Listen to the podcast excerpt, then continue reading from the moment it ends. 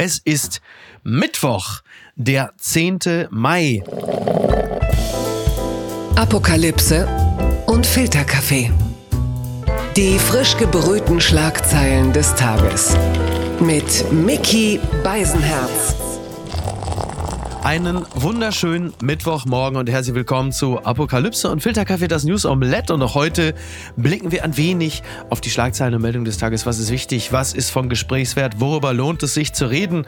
Und er selber kann das sehr gut mitbestimmen. Er äh, bestimmt und äh, beobachtet den politischen Diskurs als politischer Redakteur bei der FAZ und dort berichtet er vor allem über das politische Geschehen in Bayern respektive in München.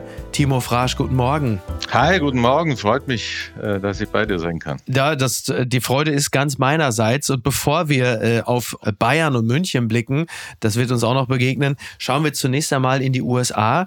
Denn diese Meldung ist doch noch relativ frisch reingekommen. Donald Trump ist wegen sexuellen Missbrauchs verurteilt worden. Im Zivilprozess wurde jetzt das Urteil gesprochen. Er missbrauchte die Ex-Journalistin E. Jean Carroll, was er aber laut Zivilprozess, laut Urteil nicht getan hat, ist, sie vergewaltigt zu haben.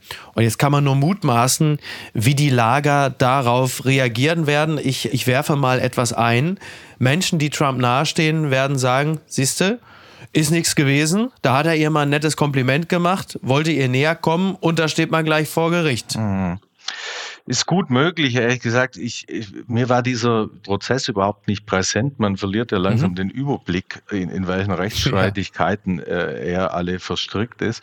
Aber diese Reaktion halte ich durchaus für möglich. Das gab es ja schon zigfach. Ja, ich habe ja. jetzt gerade den äh, Stuttgart Barre äh, gelesen, der, der ja. auch rekurriert auf diesem äh, Grab them äh, mhm. by the Pussy äh, Causa. Und dann, damit ging es eigentlich los. Ja, ne? und, da, und damals sagten ja die Leute schon, also das muss es jetzt gewesen sein, ja. Mhm. Und ja. Stuttgart meinte, ja. er sei einer der wenigen gewesen, die seinerzeit schon so hellsichtig gewesen wären und gesagt haben, nee, mhm. das war es keineswegs, sondern ganz im Gegenteil, das wird ihm für die Mobilisierung seiner Leute vielleicht sogar nutzen. Und ja. ich könnte es mir gut vorstellen, dass es jetzt wieder so ist. Äh, in der Tat, also das muss man Stucki ja lassen. Also er ist ja durchaus hellsichtig, wenn es darum geht, äh, Menschen zu beobachten und äh, ein paar Analysen Analysen daraus abzuleiten. Das würde ich ihm in diesem Falle sogar glauben. Und was wir im Laufe der Jahre gemerkt haben, ist, dass dieses, diese Grabben by the Pussy-Mentalität bei seiner Wählerschaft, die ja nicht gering ist, mhm. tatsächlich gut angekommen ist. Und insofern glaube ich, wird dieses Urteil, das Trump übrigens auch ungefähr 5 Millionen Dollar kosten wird, dass das bei seiner Kernklientel auch wirklich eher so ankommt, als sei Trump so eine Art Vorreiter auch des sexuellen Liberalismus, dem an dieser Stelle völlig ungerechtfertigterweise der Prozess gemacht werden sollte.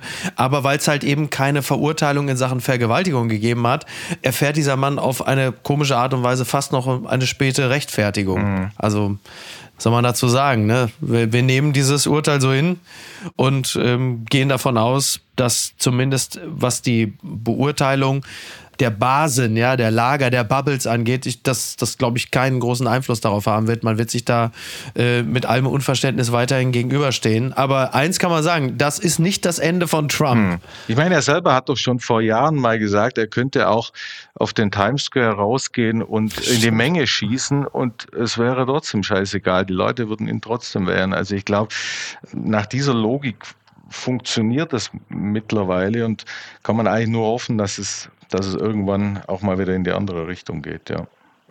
Die Schlagzeile des Tages. Klimapass soll Flüchtenden helfen, so schreibt es die Süddeutsche Zeitung. Die Folgen der Klimakrise könnten weltweit immer mehr Menschen aus ihrer Heimat vertreiben. Migrationsforscher empfehlen nun, ihnen neue Zugänge nach Deutschland zu verschaffen. Das ist natürlich insofern auch eine interessante Meldung, als heute der große Migrationsgipfel mhm. im Kanzleramt stattfindet. MPK Sie ist zurück, diesmal ja. nicht auf Basis von Corona, ja. sondern äh, ja. eines anderen sehr, sehr großen, wichtigen und immer wichtiger werdenden Themas.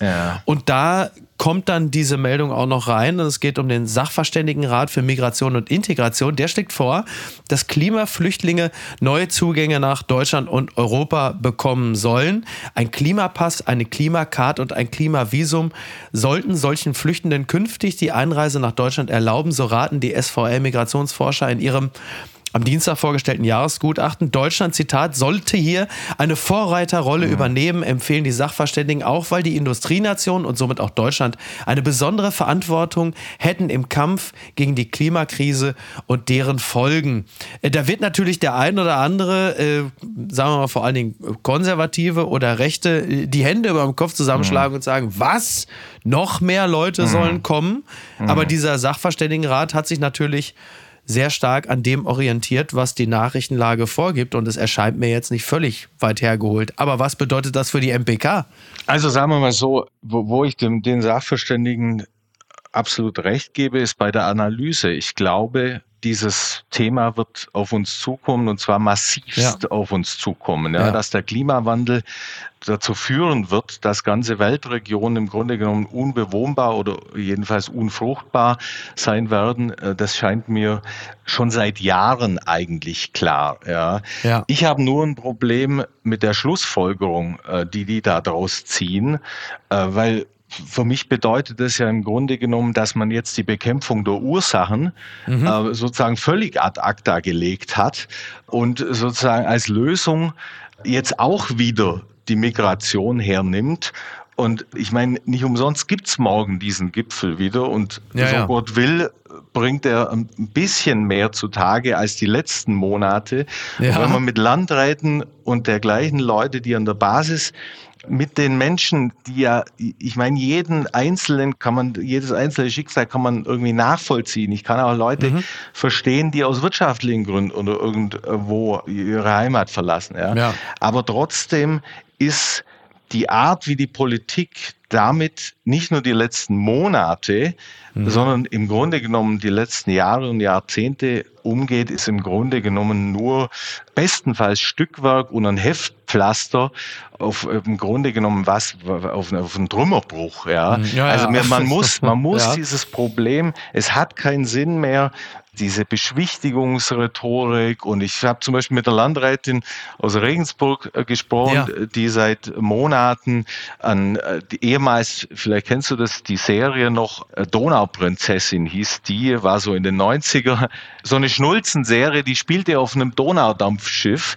Okay. Und dieses Donaudampfschiff von damals, das haben die reaktiviert, weil sie nicht mehr zu helfen wussten, wo sie noch die Flüchtlinge unterbringen Ach, sollten. Wirklich? Oh wow, ja. okay. Mhm. Und diese, diese Landrätin zum Beispiel, die war im äh, irgendwann Ende des Jahres waren die mit anderen Landräten in Brüssel und haben die Problematik vorgestellt und da haben die zu denen gesagt, ja, also bei uns kommt an, es läuft alles, ja, es gibt okay. keine Klagen und dann heißt es ja auch immer, wir dürfen darüber nicht reden, weil sonst bricht die Willkommenskultur zusammen, ja. Ja, aber da sind ähm, wir doch, glaube ich, schon drüber hinweg, oder? Ja, also wenn so aber, Leute aber wie ein grüner Landrat ja. äh, auch seinerseits schon sagt, pass auf, ich bin ja. Die Hard Grüner, Marco Schärf sein Name, ja. ähm, aber so geht's nicht weiter. Ich mhm. glaube, da habe ich das Gefühl, dass in der allgemeinen Betrachtung wir da schon so ein bisschen drüber im Wechsel, weil wir schon ja, aber das sind haben, die Kommunalen. Ja, ja, genau. Das ist nicht umsonst erwähnst du einen grünen Landrat, ja. aber frag mal, wie es die Grünen im Land sehen. Äh, wie lange hat es die Bundesregierung verschleppt und hat gesagt, naja. äh, ich meine, es gab ja schon mehrere Gipfel,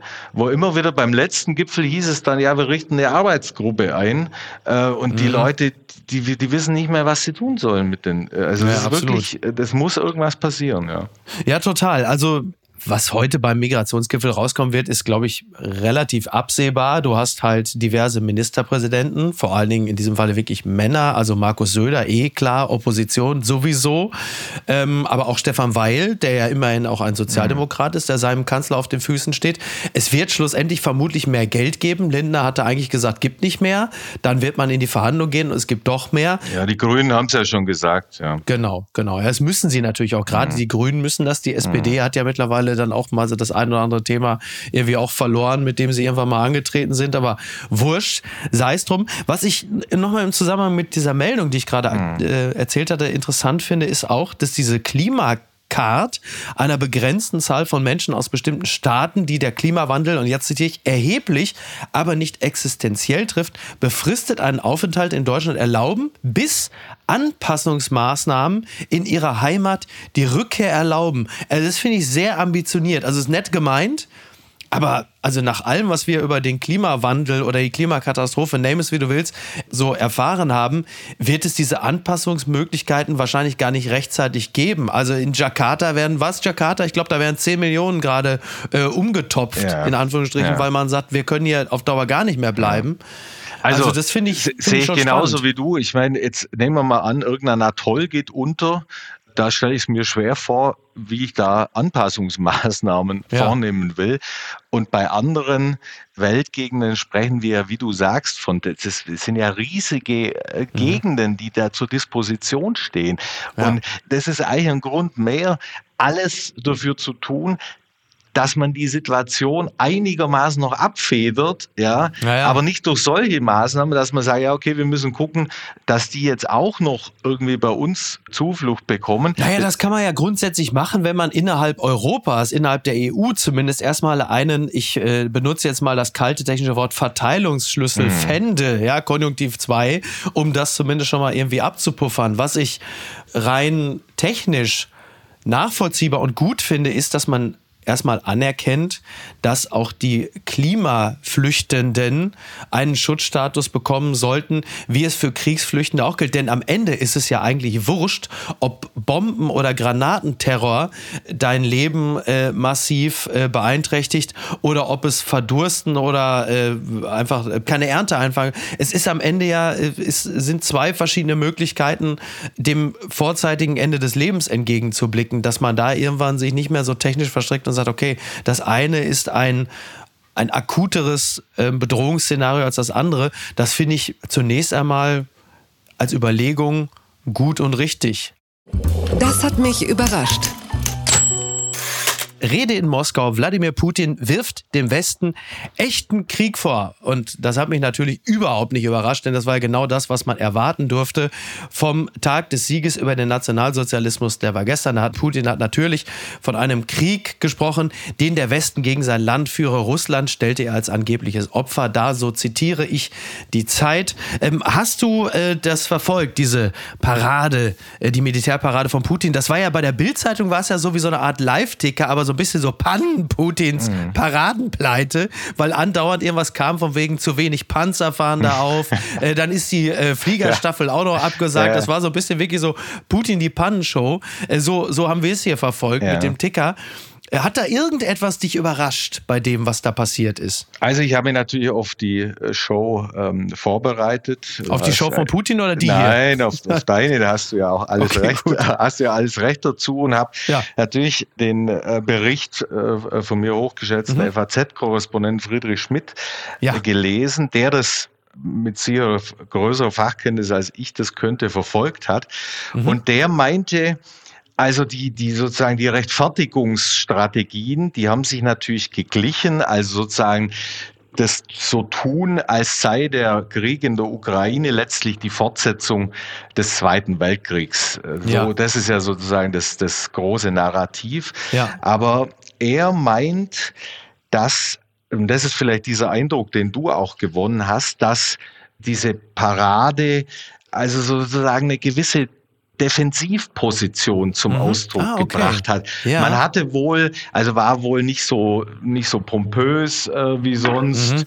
Mhm. Äh, Flugshow gab es wohl letztes Jahr auch nicht, aber trotzdem weniger Panzer, weniger Leute. Äh, ja, weil dabei. die jetzt natürlich woanders schon gebraucht werden wahrscheinlich. Ne? Wahrscheinlich dieses in der Tat und Zusätzlich ist wohl auch tatsächlich die Angst da, und das wäre natürlich für Putin propagandistischer Supergau gewesen, dass den Ukrainern irgendwie gelingt, was weiß ich, eine Drohne dahin zu steuern oder mhm. irgendwie einen Anschlag zu machen oder so, weil die letzten Wochen haben uns ja gezeigt, ja. dass die Ukrainer mittlerweile schon auch in der Lage sind, auf russisches Staatsgebiet mit ihren Operationen auszugreifen. Ja, und so jedenfalls mein Kollege. Man hat wohl auch gemerkt, Putin kann jetzt nicht mehr so tun, als sei das jetzt alles so eine Operation, alles läuft super, so nebenbei, mhm. wie er das noch vor einem Jahr konnte, ja. sondern der Krieg ist jetzt halt auch in den russischen Familien mhm. angekommen. Ja, ja. Also er kann es nicht mehr so propagandistisch. keine Heldenerzählung mehr. So. Und deswegen ist er umso mehr gezwungen, das zu so einem Defensivkrieg zu stilisieren mhm. sozusagen und und äh, sozusagen wir sind im Abwehrkampf. Um äh, auch die Leute hinter sich zu kriegen. Ne? Also die Bevölkerung kriegt ja. man ja am ehesten immer hinter sich, wenn man genau. äh, das Land verteidigt gegen etwas, was von außen kommt. Und das, was von außen ja. kommt, äh, da ist die Ukraine möglicherweise nicht ausreichend. Da muss dann schon in Anführungsstrichen der Westen ran. So ist es, so ist es ja. Und und ich meine, das Narrativ um mal diesen Begriff nochmal zu strapazieren, mhm. der, das scheint nach wie vor ganz gut zu funktionieren. Und ich meine, so ein Gedenktag an den, an den Sieg äh, seinerzeit, der, der fügt sich da natürlich ganz gut ein, ja. Und diese Erzählung mit den Nazis, die da angeblich in der Ukraine am mhm. Werk sind und so weiter, das, das fügt sich ja alles sozusagen in dieses, in dieses Schema ein, ja. Werbung mein heutiger Werbepartner ist Clark. Ich verbringe viel zu viel Zeit am Telefon, am Handy. Und wenn ich auf meine äh, Anzeige was die Bildschirmzeit angeht, starre, dann starre ich entsetzt so lange darauf, dass die Bildschirmzeit noch länger wird. Was nutze ich denn eigentlich? Also bei mir so in erster Linie sind es dann doch wirklich äh, Nachrichtenseiten. Ich daddel gar nicht auf dem Handy, aber ich bin natürlich dann auch recht viel äh, zum Beispiel auf den Musikseiten, aber meistens informiere ich mich oder ich werde informiert und bin sehr viel äh, in den Messenger-Diensten, wo mir dann Freunde und Bekannte schreiben, was ich alles wieder verpasst habe, was ich alles noch machen muss und was ich alles wieder nicht auf die Reihe gekriegt habe. Und da kommt Clark ins Spiel, denn Clark organisiert mein Leben ein kleines bisschen besser. Mit Clark hast du nämlich alle deine Versicherungen im Blick und musst nicht ständig in verschiedenen Apps nachschauen, wann die nächste Kündigungsfrist ist, ob dein Schaden übernommen wird oder an wen du dich wenden kannst. Und hätte ich mal Clark benutzt, dann hätte ich nicht vor zwei Wochen Flatterband an meinem Auto gehabt. Äh, mehr sage ich dazu nicht. Mit deiner Unterschrift bei der Anmeldung wird Clark dein neuer Versicherungsmakler. So können sie deine Interessen gegenüber den Versicherungsgesellschaften vertreten und dir einen digitalen Service mit allen Vorteilen anbieten. Das Maklermandat greift für alle deine Versicherungen, die du in der Clark-App angibst und hochlädst. Du kannst natürlich jederzeit und kostenfrei deine Vollmacht zum Maklermandat widerrufen. Vergiss also das mühselige Suchen Suche nach deinen Policen und Manager, deine Versicherung digital on the go 24-7.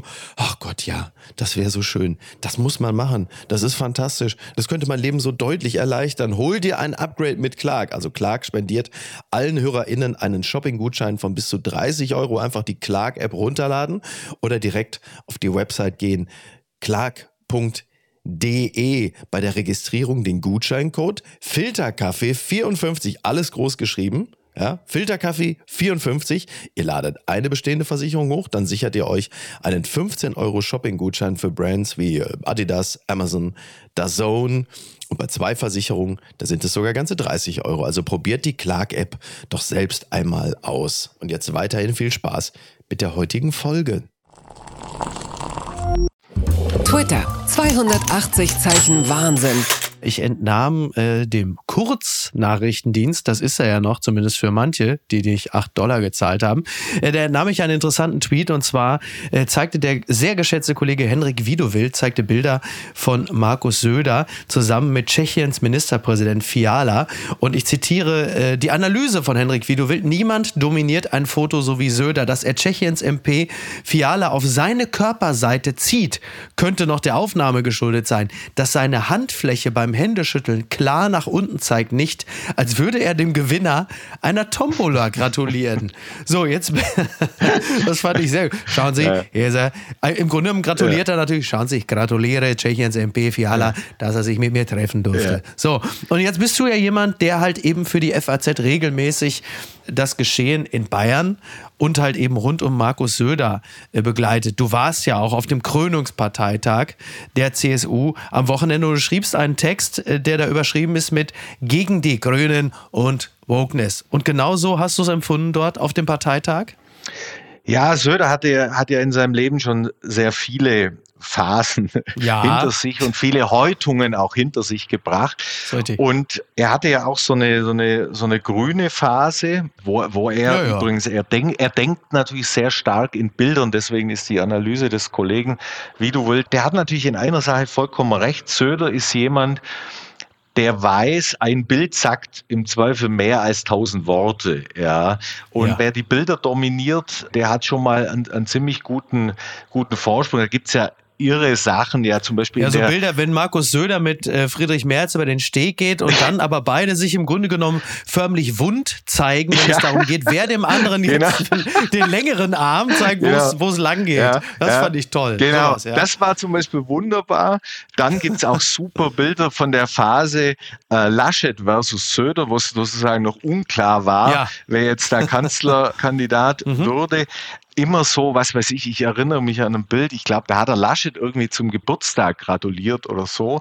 Und auf dem Bild ist aber er der eh schon viel größer ist als Laschet, natürlich noch viel durch die Perspektive noch viel. Also das, da könnte Toll, man im ne? Grunde genommen Doktorarbeit über die Bildsprache Söders könnte man eigentlich äh, Doktorarbeiten verfassen. Also Doktorarbeit natürlich wegen Dr. Markus Söder. Das ja Natürlich. klar. Das stand Äh, ja, stand ja drauf auf seinem Patch, als er in der Maschine der Air Force One da saß. Ne? Wobei man muss sagen, äh, also du darfst glauben, es gab schon sehr viele Leute, die versucht haben, Söder als Doktorarbeit irgendwie des Plagiats zu bezichtigen oder Das so. glaube ich auch. Das, ja. äh, also, dass das nicht geklappt hat, ist ein triftiger Hinweis darauf, dass die zumindest äh, Ja, im Unterschied zur, stimmt, zur Doktorarbeit stimmt. seines Generalsekretärs sauber Der Spiegel hat äh, bestimmt schon 50 durfte. Leute losgeschickt, die, die jetzt versuchen rauszukriegen, ob Söder bei der Doktorarbeit beschissen hat.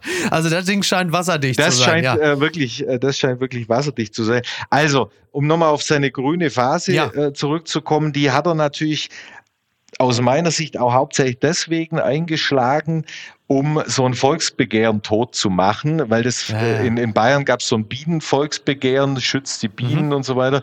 Und das kam ihm sehr ungelegen. Und dann ist ja das klassisch bayerische Vorgehen, ist immer sich an die Spitze der Bewegung zu setzen. Das hat er dann da gemacht. Aber Ja. die CSU braucht schon auch immer einen klaren Feind, ja. Und Mhm. der ist ihm da so ein bisschen abhanden gekommen und hat er jetzt eine Zeit lang gesucht und jetzt hat er ihn in den Grünen wieder, wieder gefunden. Aber die liefern ja natürlich jetzt auch perfekt. Also Ja. du hast einerseits das Thema ähm, Gebäudeenergiegesetz und die bislang doch reichlich vergurkte äh, Wärmewende. Äh, also ich zitiere jetzt die FDP-Leute, ja, Heizungsverbotsgesetz, was natürlich Quatsch ist. Aber das ist natürlich ein ganz gefundenes Fressen. Und man muss ja im Wahlkampf auch nicht unbedingt inhaltlich präzise sein. Und das weiß Söder ja wohl auch. Mhm. Ja, oder? und das ist er im Übrigen auch nicht. Ja, also sagen wir mal, die Grünen, die Grünen haben ihm im Mann Dingen auch was voraus. Also zum Beispiel was die Einschätzung der äh, Russland-Ukraine-Thematik äh, anbelangt, da würde ich sagen, waren sie etwas hellsichtiger Ja. als, der, als der bayerische Ministerpräsident. Aber klar, ich meine, wenn so eine Sache läuft wie mit äh, unserem Staatssekretär äh, Freund Greichen, ja, Ja, ja. das ist natürlich für die CSU Welches der äh, ungefähr äh, 19 gleichen Geschwister, die da äh, arbeiten im Öko-Institut, meinst du denn genau? Ja. Da gibt's ja jeden Tag doch, wie bei den Kellys, da taucht jetzt jeden Tag einer mehr auf, Genau. der irgendwie äh, stresst. Ich habe ehrlich gesagt auch ein bisschen den Überblick äh, verloren, weil ich glaube, Söder selber weiß es auch nicht. Das Entscheidende für ihn ist und für die CSU, wenn es irgendwo anders auch Filz gibt. Ja, Ja, ja. weil man dann natürlich den Klar. Gegnern, äh, die immer sagen, ja, ihr mit euren Maskendeals und so weiter, dann nimmt man natürlich denen sofort den Wind aus den Segeln Mhm. Klar. und damit kann er bis zum Wahltag äh, im Oktober super arbeiten. Was ich, was ich, um das Thema kurz abzuschließen, was Mhm. ich wirklich faszinierend an Söder finde, das hat man auch wieder sehr gut gemerkt, als er bei Markus Lanz saß. Ja. Und im Rückspiel, da war er wirklich hervorragend vorbereitet auf den Gegner. Ich glaube, Markus Söder hat diese Aufmerksamkeitsökonomie perfekt verstanden, dass wir äh, in solchen kurzlebigen Affekten nur noch verweilen, dass es einfach wirklich absolut scheißegal ist, was man vor drei Wochen erzählt hat, weil nur das, das kurzfristige Sentiment am Ende auch das Wahlentscheidende ist. Und wenn du kurz vor dem Gang an die Wahlurne eine mehrheitsfähige Position bekleidest, dann ist es den meisten auch schon nicht mehr im Gedächtnis, was du noch vor zwei Monaten Ja. erzählt hast. Also das sehe ich bei Söder ein bisschen anders. Ich, ich weiß jetzt die nächsten Wochen und Monate vor der äh, Landtagswahl, da werden die ganzen Artikel kommen, angekündigt, äh, nicht umgesetzt und so weiter. Ja. Bei Söder könnte es allerdings sein, dass er sich sagt, glaubwürdig werde ich in diesem Leben eh nicht mehr. Ja. Sozusagen, er hat zeitweise versucht, irgendwie glaubwürdig rüberzukommen, aber ich glaube, einen Söder wählt man nicht, weil man ihn für glaubwürdig hält, den wählt man aus anderen Gründen. Ja, und deswegen ist, wie, wie gesagt, also mhm. glaubwürdig wird ja. er in diesem Leben eh nicht mehr. Was ist denn da schiefgelaufen? Rückgabe der Benin-Bronzen an Nigeria. Ist da noch was zu retten? Das fragt der Tagesspiegel. Es war die umfangreichste Restitution afrikanischer Kunst, die hier stattgefunden hat mehr als 1100 Bronzen, Reliefplatten und Skulpturen aus fünf deutschen Museen gab die Bundesregierung an Nigeria zurück. Bei einem feierlichen Staatsakt Ende vergangenen Jahres hatten Außenministerin Baerbock und Kulturstaatsministerin Roth die ersten 20 Bronzen auch physisch zurückgebracht und die Hoffnung geäußert, dass die Raubkunst perspektivisch im neu zu bauenden Edo-Museum of West African Art ausgestellt würde. Nun aber verfügte der scheidende nigerianische Präsident Muhammadu Buhari, dass die Benin-Bronzen dem Ober von Benin gehören sollen. Ein Erlass hierzu wurde bereits am 23. März veröffentlicht. Ja, das heißt, äh, das wird wohl jetzt nicht im Museum landen, das Ganze. Und der Ober, der Nachfahre des früheren Königs von Benin, dessen Reich am transatlantischen Sklavenhandel verdiente, der fordert zwar seit Jahren die Rückgabe der Bronzen. Ob er an einer öffentlichen Präsentation der Werke interessiert ist, das weiß man nicht. Und jetzt natürlich die, ähm, jetzt mal von mir ketzerisch formulierte Frage. Also, wenn die da in Nigeria da am Ende äh, gar nicht mit den Bronzen so verfahren, wie wir uns das vorgestellt haben, ja, dann können wir die auch selber behalten, oder? Also so geht's ja nun nicht. Das ist ja also, unglaublich. Also, ich finde, wir haben denen doch vertraut.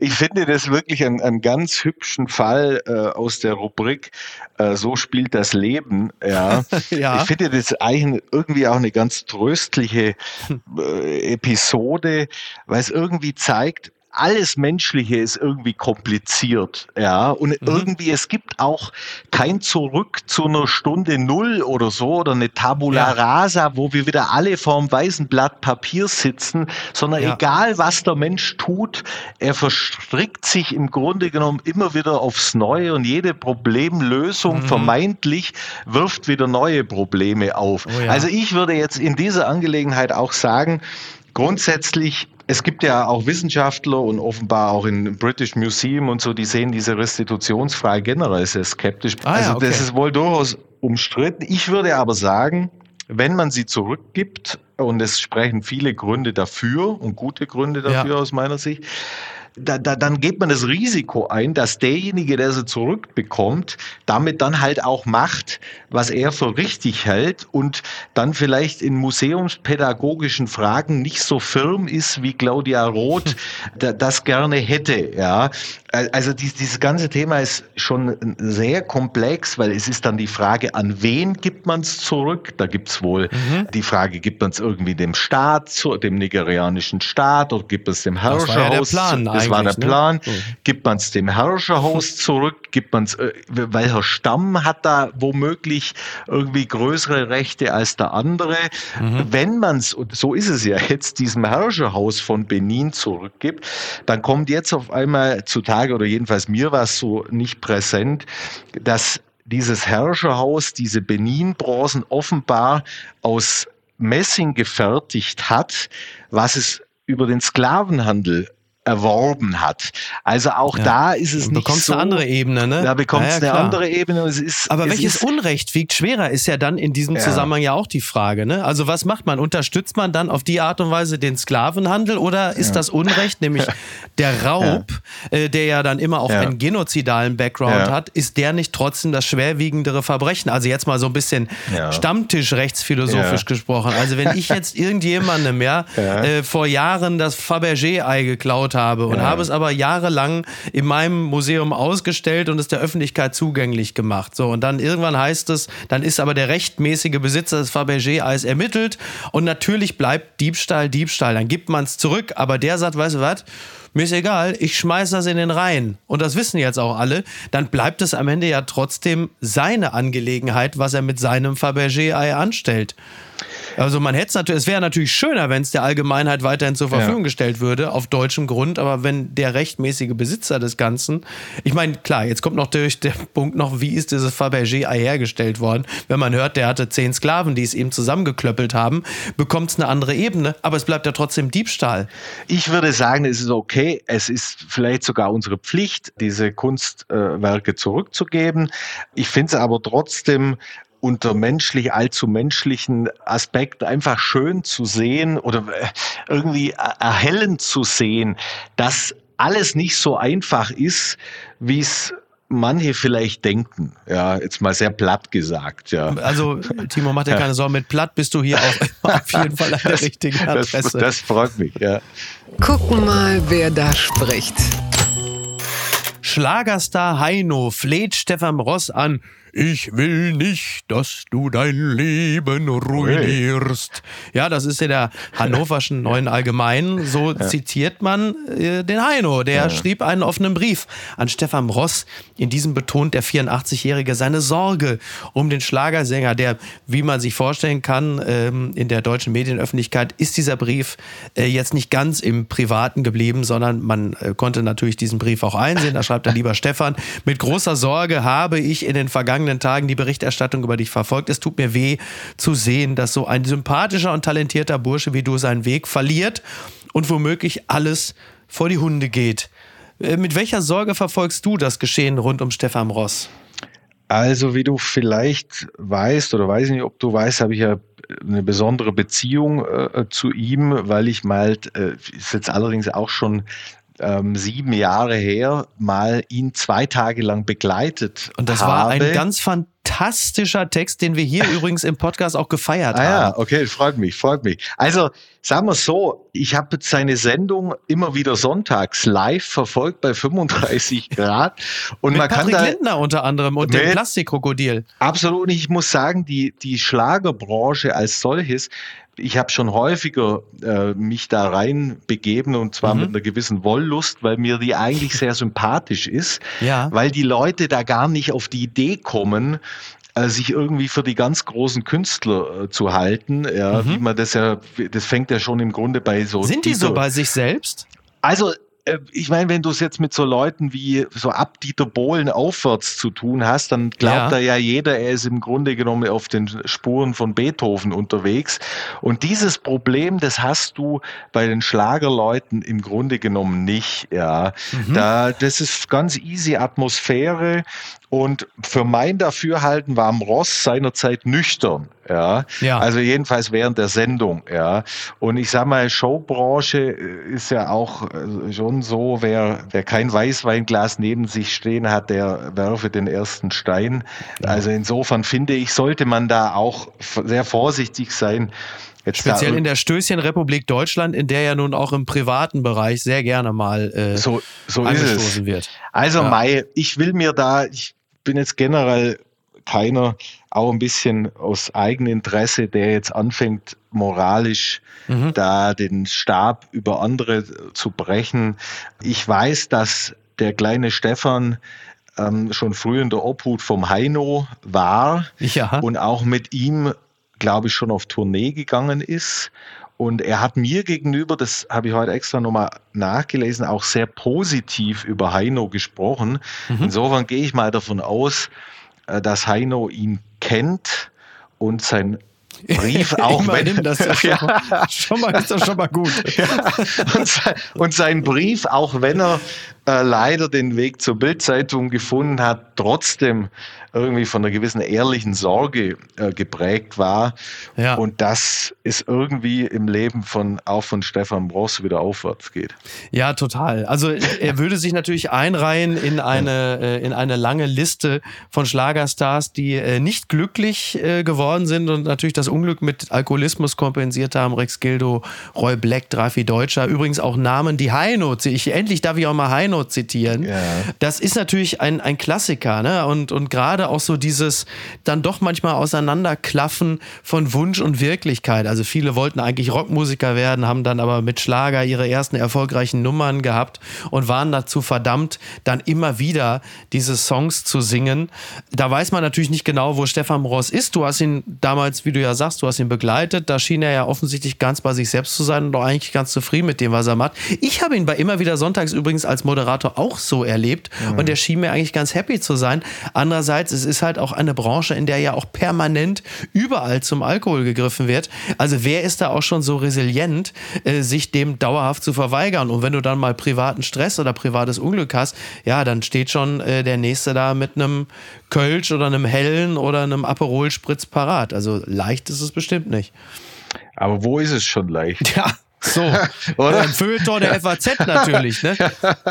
Fürs Feuilleton kann ich nicht reden. Ich bin ja in der Politik äh, beschäftigt, aber. Ich denke natürlich an Claudius Seidel, ne? Weiß ja, ist ja klar. Ne? Ja, aber er, er, macht, er macht das Beste draus, würde ich sagen. Das würde ich, das ja. würde ich allerdings auch sagen. Eins fand ich noch interessant im Zusammenhang mit Heino, weil ja. ich dann auch ein Interview mit ihm sah. Ja. Also er hat ja auch die Gelegenheit genutzt, dann nicht nur einen offenen Brief zu schreiben, sondern dann auch, hat sich nochmal dazu herabgelassen, auch mit Frau Ludowig dann nochmal zu sprechen. Also nicht, dass ich das jetzt als es herab, also du weißt, was ich meine. Ach so, es ging noch weiter. Liebe Frau Ludwig. Ja. Ah, ja, ja. ja. Okay. Und dann dachte ich so, naja, mal gucken, was Heino so erzählt. Und das war bis dahin weitestgehend substanziell. Und ganz zum Schluss dachte ich, ja, guck, er ist doch 84, weil er sagte, ich mache mir Sorgen um meinen Stefan. Und eins muss man auch sagen, er hatte so mittlerweile so eine ganz tiefe, klingt wie so ein später Otto Rehagel, sagte, da hätte auch seine Frau auf ihn aufpassen müssen. Wo du denkst, ah, guck mal, siehst du, das ist dann doch noch sehr, sehr alte Schule. Da ist am Ende dann doch auch noch die Frau schuld, äh, wenn, wenn er das Trinken anfängt. Fand ich bemerkenswert. Ja. Naja. Und was schreibt eigentlich die Bild? Post von Wagner. Prinz Harry, der verlorene Sohn, wie er da reinschlenderte zur Krönung, als würde es ihm nichts ausmachen, keine Heimat, keine Familie zu haben. Er wirkte cool, aber auf irgendwas schien er zu warten, deshalb verlangsamten sich seine Schritte. Aber es geschah nichts. Niemand nahm ihn an den Schultern, umarmte ihn. Weit hinten nahm er Platz, statt zurückzukehren, entfernte er sich immer mehr. Es war, als wäre er abwesend. Ganz vorne sein Bruder. Kein Blick. Sein Vater auf dem Thron. Kein Blick. Von dem König da oben stammt er ab. Prinz Harry ist nicht mehr willkommen. Nach 28 Stunden und 42 Minuten auf britischem Boden verließ Prinz Harry den Bruder, den Vater, die Familie. Das gemeinsame Krönungsessen lehnte er ab. Es stellt sich die Frage, was ist eine Krone gegen einen verlorenen Sohn? Armer Vater, herzlichst, Ihr Franz Josef Wagner. Ja, guck. Wir teilen unsere, äh, ja, also ich weiß nicht, ob ich so Fan bin wie du, aber ich ja. bin auch regelmäßiger Leser ja. von Franz Josef Wagner. Habe auch mir schon mal erzählen lassen, wie die Kolumnen die, über den Entstehungsprozess. Ja. Oh, da bin ich aber gespannt. Kolumne, ja. Kolumne. Läuft es ab wie immer wieder sonntags? Oder? ich gerade wollte ich sagen, ich, ich glaube, äh, wobei ich weiß es nicht. Ja, ich will, ich will jetzt nichts, äh, keine mhm. Spekulationen äh, hier ja. Äh, irgendwie anheizen, aber womöglich ist da auch schon mal das eine oder andere Glas Weißwein dazu getrunken worden. Ja. Wir, ähm, wir nehmen das zur Kenntnis, mhm. Timo. Ich möchte mich ganz herzlich bei dir bedanken und wenn du Lust hast, dann komm doch wieder. Es hat mir sehr viel Freude gemacht mit dir. Gleichfalls äh, mache ich sehr gerne. Äh, dann einen schönen Tag euch, ja? Dankeschön, dir auch. Mach's gut, bis denn. Ciao, ciao. Servus, ciao. Apokalypse und Filtercafé ist eine Studio Bummens Produktion mit freundlicher Unterstützung der Florida Entertainment. Redaktion Niki Hassania. Executive Producer Tobias Baukhage. Produktion Hanna Marahiel. Ton und Schnitt Niki Fränking. Neue Episoden gibt es immer montags, mittwochs, freitags und samstags. Überall, wo es Podcasts gibt. Stimme der Vernunft und unerreicht gute Sprecherin der Rubriken Bettina Rust.